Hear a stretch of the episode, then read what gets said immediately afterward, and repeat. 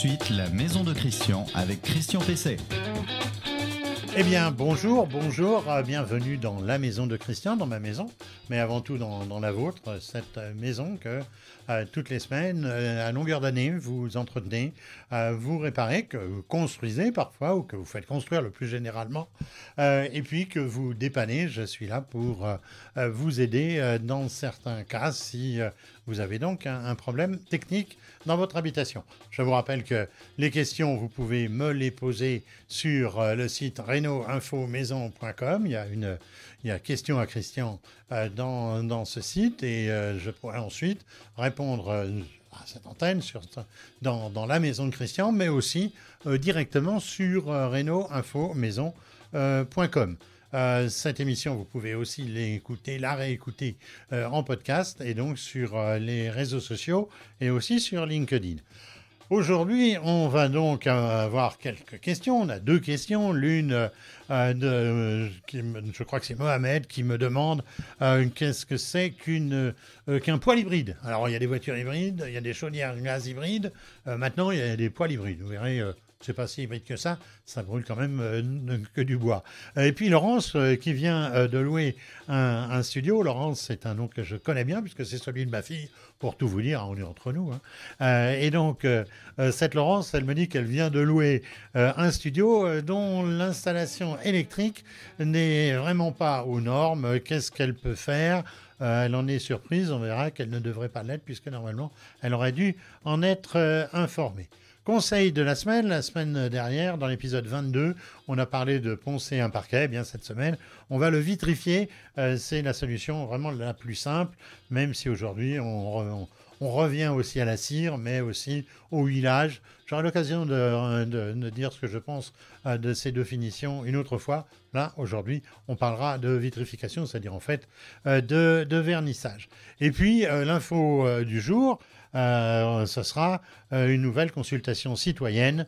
Euh, c'est à la mode sur les perspectives ou prospectives en matière d'habitat. Et puis j'aurais eu un invité, François Mouret, qui est président de l'association L'émotion Gaz, qui nous attend sagement, qui est en qui est en Skype aujourd'hui car il ne pouvait pas se déplacer jusqu'à nous. Il avait lui aussi un autre tournage, je crois, autour de l'émotion gaz. On va voir ce que c'est que l'émotion gaz. Le conseil de la semaine.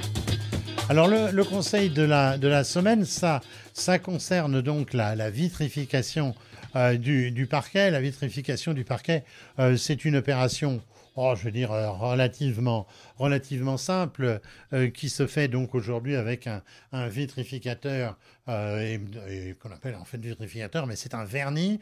Euh, ce vernis, c'est généralement un vernis polyuréthane, monocomposant, euh, et aujourd'hui, ce sont des produits en phase aqueuse, c'est-à-dire à l'eau, avec, si possible, un label A+, sur l'étiquette environnementale.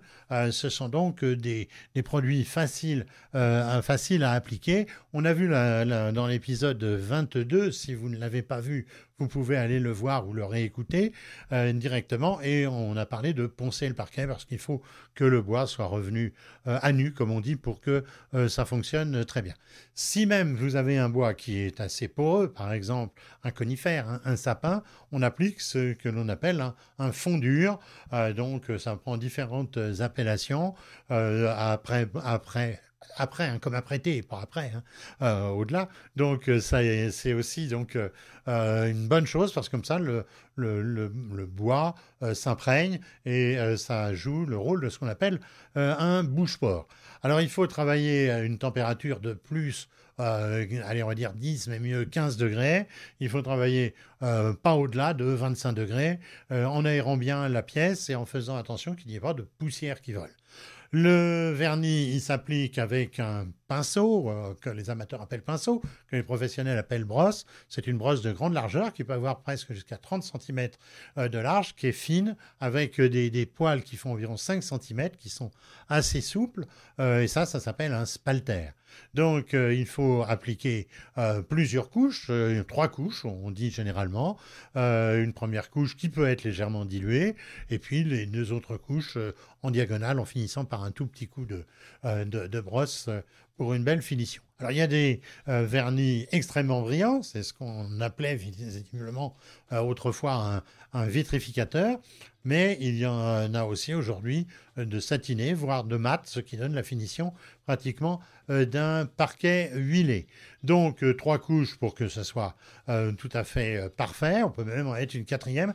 Attention, laissez bien sécher entre les couches et donner un petit coup d'abrasif, on appelle ça un égrenage votre question à Christian Pesset. Alors c'est Mohamed qui me dit, euh, je vous ai entendu parler de chaudière euh, gaz euh, ou fuel hybride, mais surtout gaz, gaz hybride, j'en ai parlé il n'y a pas très longtemps, mais j'ai vu qu'il existait aussi des poêles hybrides. c'est quoi au juste? Comment ça marche? Et quel est l'intérêt? Alors le terme hybride, il est très à la mode.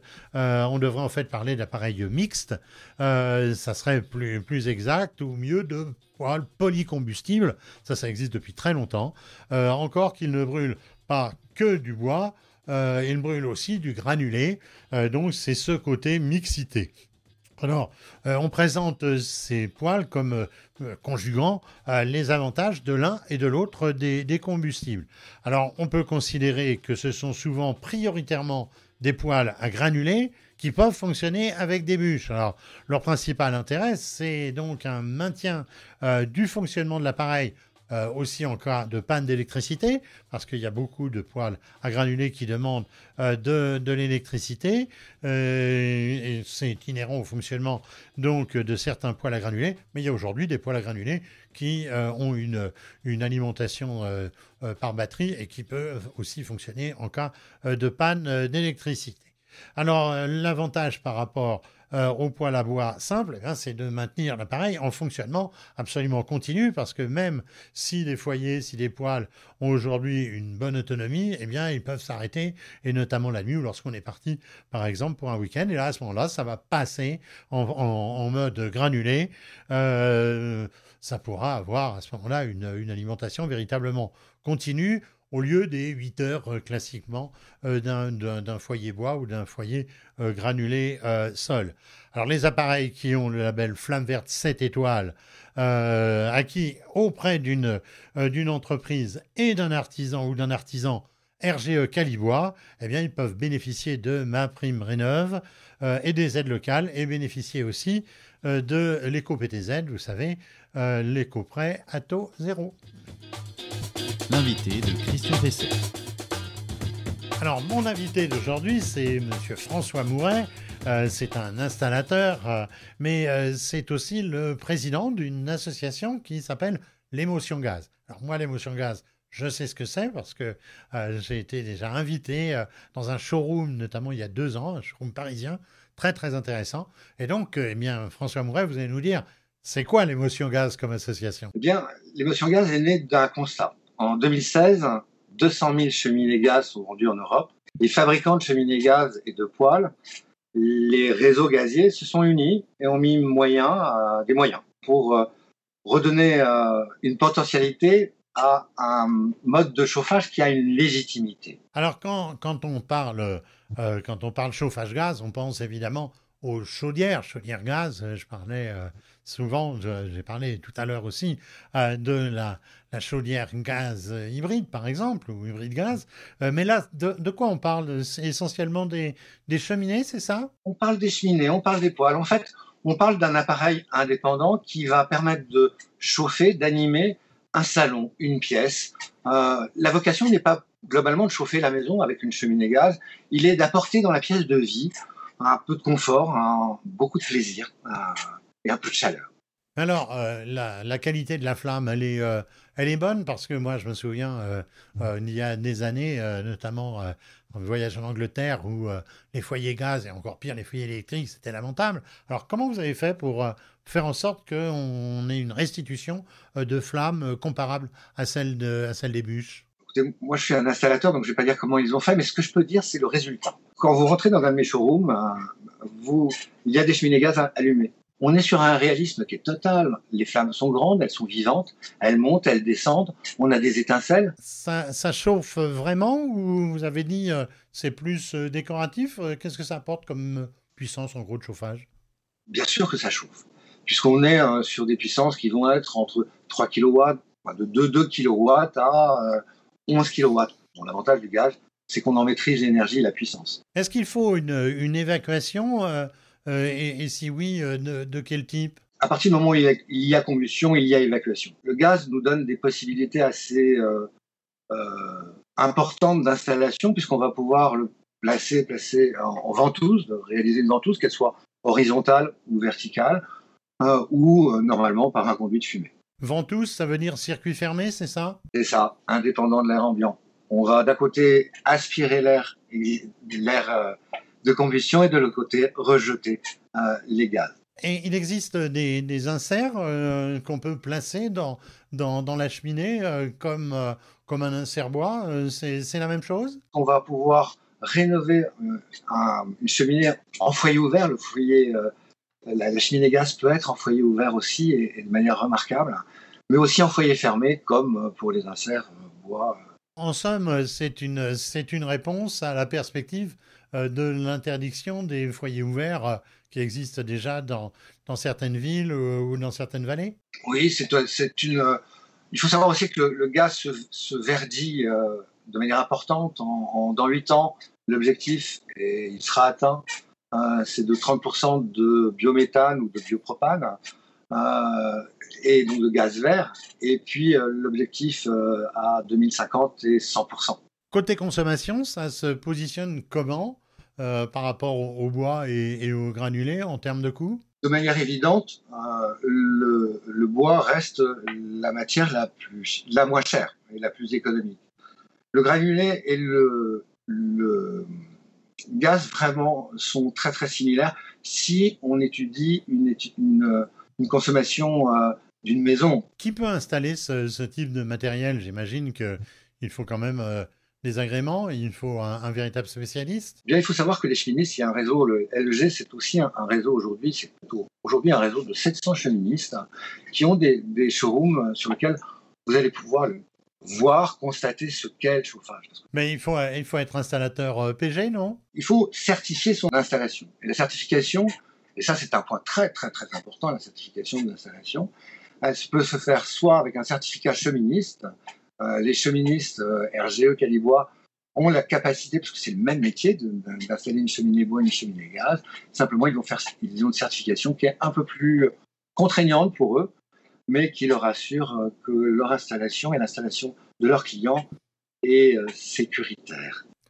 Est-ce qu'il y a une, une obligation euh, d'entretien comme pour les, comme pour les chaudières gaz Comme pour les chaudières grasses, comme pour, les, pour la granulée, l'entretien est, est obligatoire euh, une fois par an. Alors, si, si je suis euh, dans une zone périurbaine, par exemple, j'ai pas le gaz, c'est assez facile de demander, euh, euh, par exemple, à GRDF d'installer le gaz chez moi? Si c'est reliable, oui, c'est facile. Euh, si ça ne l'est pas, il y a des sociétés qui font du, du propane, qui l'amènent en bouteille ou en citerne.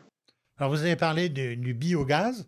Euh, je peux demander donc avoir euh, du biogaz. euh, bon, il y en a une partie certainement dans, dans, la, dans, dans la quantité qui, qui m'est livrée, mais vous donniez tout à l'heure une, une véritable perspective de, vous disiez, 30% de, de gaz à un horizon assez rapproché?